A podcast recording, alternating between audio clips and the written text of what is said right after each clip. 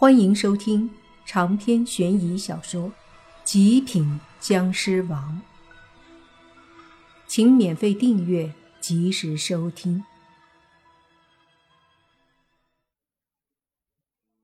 看着被自己抱着的洛言，不由自主的，莫凡的手轻轻的抚摸着洛言，而此时的洛言嘴里也发出轻微的呻吟。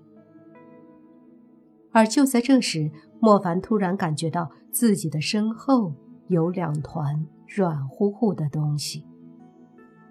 回头一看，竟是那小狐妖不知什么时候过来，抱住了莫凡。这时，洛言迷糊的用手拦住莫凡的脖子，就这样，三个人纠缠在一起。不知道过了多久，莫凡终于从洛言身上起来，看着床上睡着的洛言和小狐妖，他穿好了衣服，把两个女孩抱回到了温池里。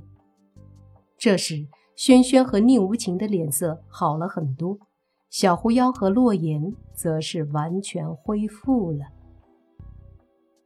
见状，莫凡松了口气，便坐在一边等着他们醒来。同时，他也在想着这事儿。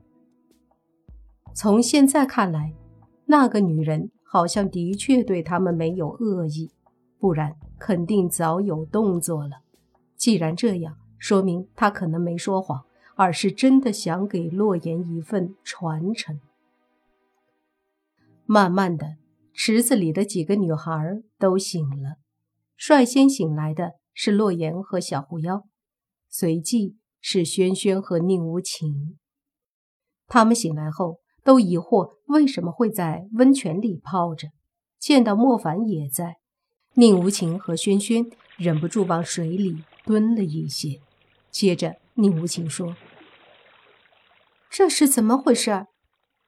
莫凡便简单的把事情说了一遍，但是关于床上那事儿，他没说。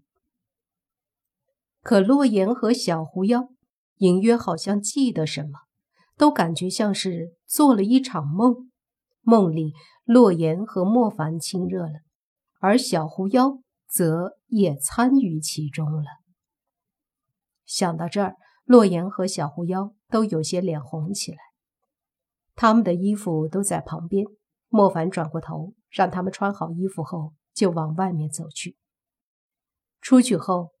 此刻大堂里正坐着那三十多岁的女人，她见莫凡他们出来了，笑了笑说：“没事了就好。”莫凡很尴尬，接着就听那女人又说：“现在可以信任我了吗？”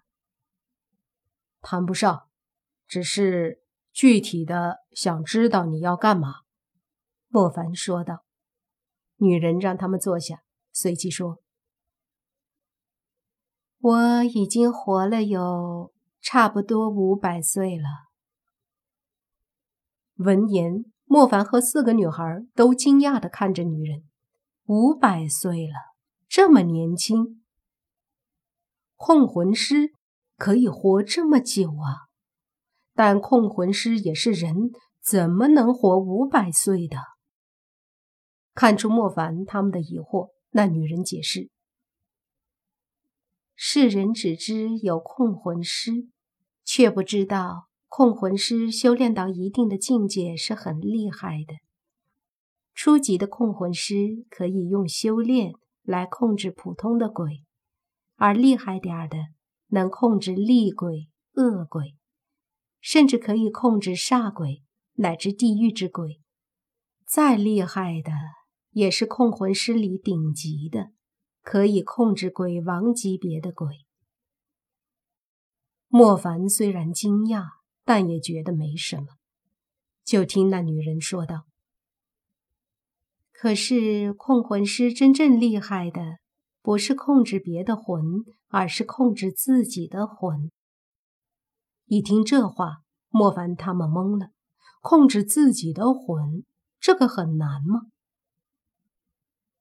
听了那女人接下来的话，莫凡才知道，真的不那么简单。所谓控魂，控别人的魂，终究是别人的力量；而控制自己的魂魄，则是让自己强大。这个道理我不用解释了吧？自己强才是真的强。因为控魂师体质的特殊，他们的魂魄很难和身体分离。而当自己控制了自己的魂魄，并且强大到一定的境界的时候，控魂师的魂魄便完全由自己做主了。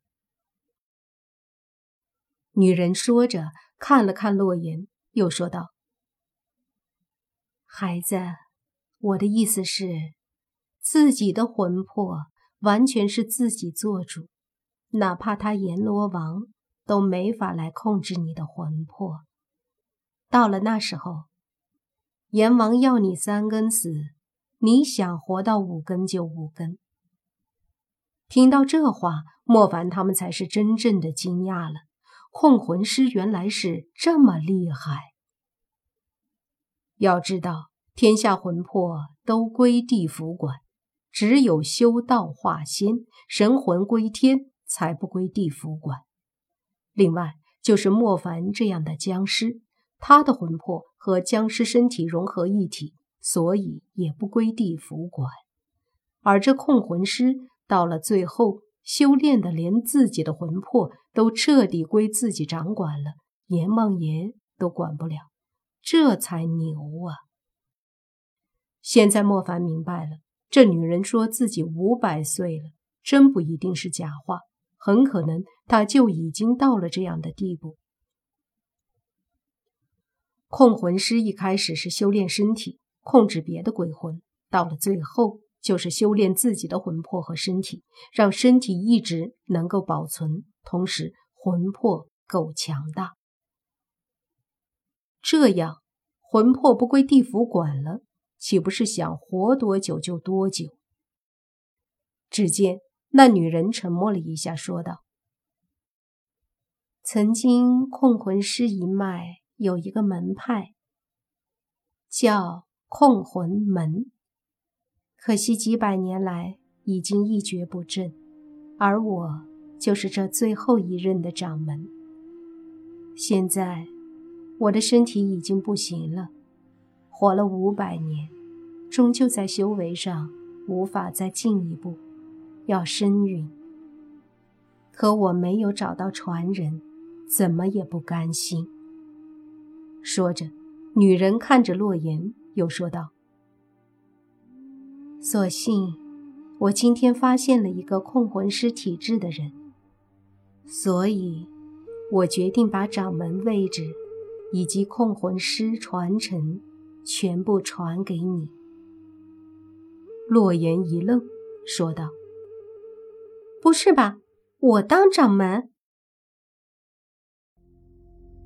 长篇悬疑小说《极品僵尸王》本集结束，请免费订阅这部专辑，并关注主播又见菲儿，精彩继续。